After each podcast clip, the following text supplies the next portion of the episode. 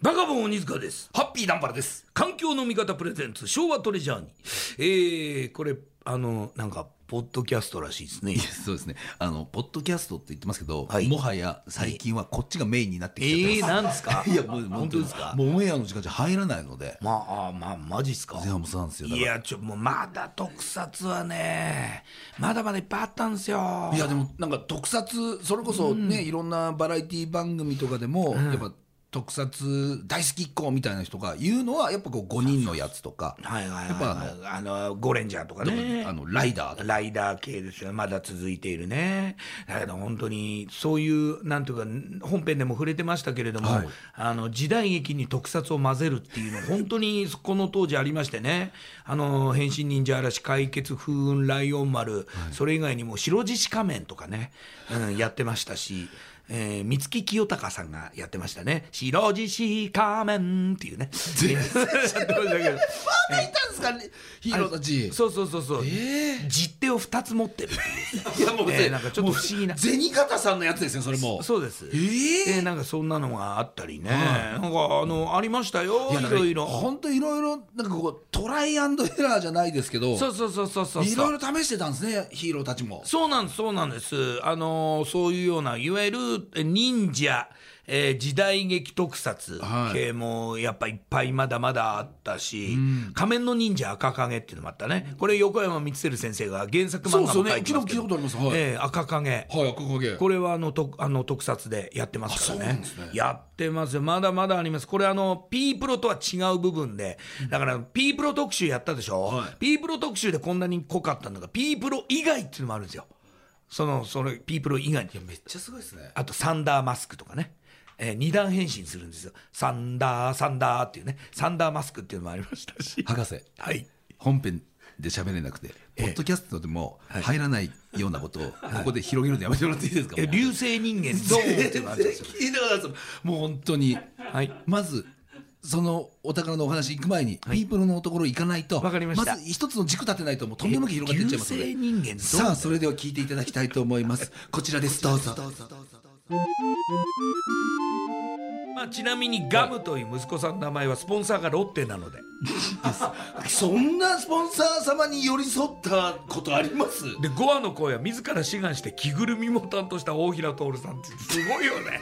これだから中にも入ってるわけですよ。あいやとんでもない。私の名は5話ってやってましたね。地球を征服するためにやってきたってこうやってました。いやすごい。本人が、って多分着ね。ぐるみの中でもう完全着ぐるみですから、はあの口の中で喋ってたと思いますよこうやって「私の名は5話」っつって こうリリズム自分で分かるから後から当てるのもね。そうそうそうそう。やりやすいですもんねそうなんですマグマ大使はすごかったですね。うん。あのに人間のそのいわゆる守くん、はい。守くんにあのこの笛を与えて3回吹けば私っていうね2回吹くとモルで1回吹くとガムがやってくるはね、でそれで一緒に戦おうっつって。あはすっげえでかいのにマグマ大使。いはい。笛渡すんですよこうやってでかいんですよ。マグマって怪獣と戦っちゃうぐらいですから、まあまあまあそうですね。でかいんですよ。だけどこうやってこうファーッと渡すんですよ。笛笛とか思って。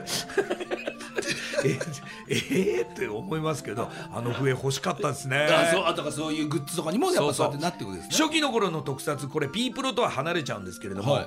あのあれですよ。あのあのエスパーとかね。あのあの エスパーっていうのも流行ったんですよこれもね多分ね白黒からカラーになってったんでこの後作られたやつじゃないかなと思うんですけども、はい。光速エスパー。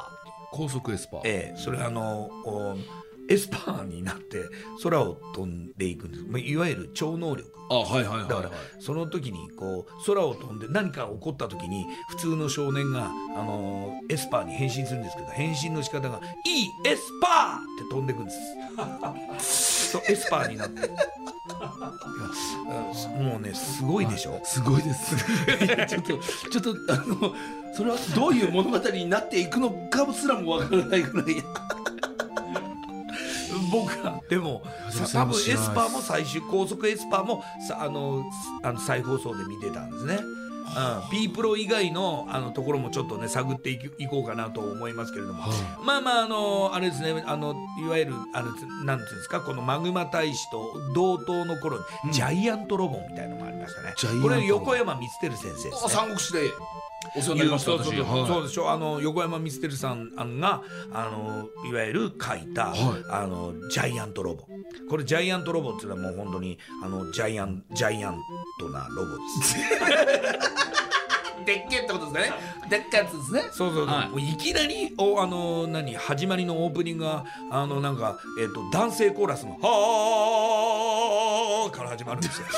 怖いんですよちょっと。ほいであの足元からガーってパンしていって、はいほいでもってこうジャイアントロボの顔に映った瞬間に目がパーンって光るんですよ。でジャイアントロボって出てくるんですよ。は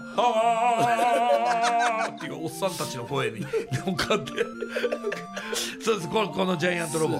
すごい。ですよ。儀式みたいですねなんかね。すごいでしょ。ちょっとツタンカーメンツタンカーメン風なんですよ。オンオン眉毛前髪が前髪オンオン眉のあれ髪の毛で言うならばオン眉のねねすごい可愛い感じのやつなんでござでもいます。確かにお顔立ちが横山先生が横山主人公で描く時のそうそうそうそう凛々しさありますね。凛々しさあるでしょ、はい。これがジャイアントロボではあ。確かね手から指からねミサイル出るんですよ。バババババババババババババババガンタンクみたいな感じですねガンタンクみたいなすみませんちょっと違う作品になっちゃいますけどガンタンクババババババババババババババババ出ますはいこれですこれですこれがあのジャイアントロボでも最終回はあの涙涙の最終回だ全然涙に繋がらないんですけどすごいストーリーですねもうあのいわゆる敵の狩猟を抱えたまま太陽に突っ込んでいくんですけれどもあのジャイアントロボは自分の意思持ってないわけですよだからこのそれを操る少年がいるんでだからすけど本当にロボロボットなんですね。ロボットなんですよ、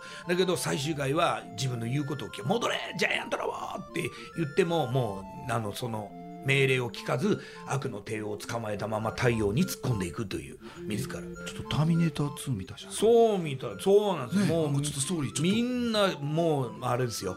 あのロスがすごかった。いやちょっと。最終回見終わった後ジャイアントロボなんで帰ってこなかったんだよっつってね、うん、号泣したもんですよ子供たち。がいやするそれちょっとキュンときますね。キュンとくるでしょ、そういう最終回だったいやんですね横山先生さすがっす。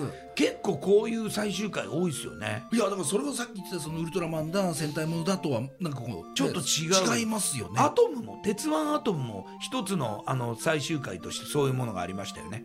あのこのまま太陽に突っ込んであのなんか水爆かなんかをはいはい抱えたまま太陽に突っ込んでいくみんなを守るってみんなを守るっていうそういうのそうなんですよそれそれ系多いよね。ライダーマンもそうだったからね。